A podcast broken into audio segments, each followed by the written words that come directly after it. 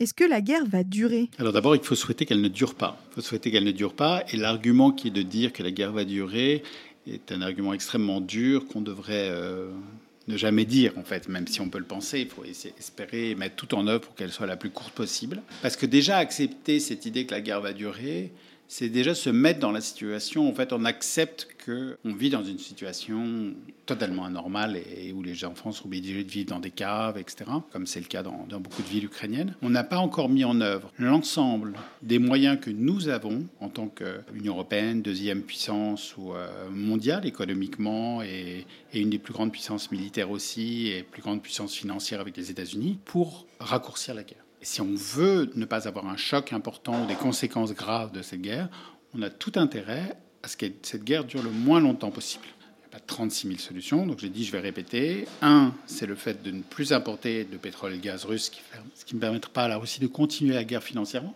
parce qu'il faut payer, ça coûte très cher de faire la guerre. Et deuxièmement, ce qui est important aussi, c'est donner aux Ukrainiens des armes suffisamment défensives et fortes que des missiles ou des, euh, des attaques aériennes ne puissent pas euh, détruire des villes. Et donc la Russie ne pourra plus en fait détruire ou, remettre en cause euh, totalement les infrastructures et l'économie ukrainienne en la bombardant. Ça, c'est les deux mesures les plus importantes. On les a, on a cette possibilité. Maintenant, la question, c'est une question politique. C'est pourquoi on ne l'a pas mise en, mis en œuvre jusqu'à maintenant. En, en, politique, il y a toujours une partie des gens qui ne sont pas forcément qui peuvent bénéficier d'abord de la guerre, qui veulent que la guerre continue parce que vont faire peut-être de l'argent, peut-être qu'ils veulent en avoir des gains politiques. Hein. Il y a aussi des gens qui sont en fait d'accord avec euh, Vladimir Poutine, donc ils vont être pour un État dur, dictatorial, et on les a aussi en Europe. Donc pour eux, la guerre peut-être peut continuer puisque ils ont les secrets espoirs que cette guerre soit gagnée par un pouvoir euh, dur et, et dictatorial. Et puis la troisième raison, c'est que c'est aussi une question de, courage et de, volonté que de, mettre en œuvre euh, ces éléments. Et les hommes politiques ont peur parce qu'il y a les élections, ils ont peur de, prendre des décisions et donc ils sont très. Euh,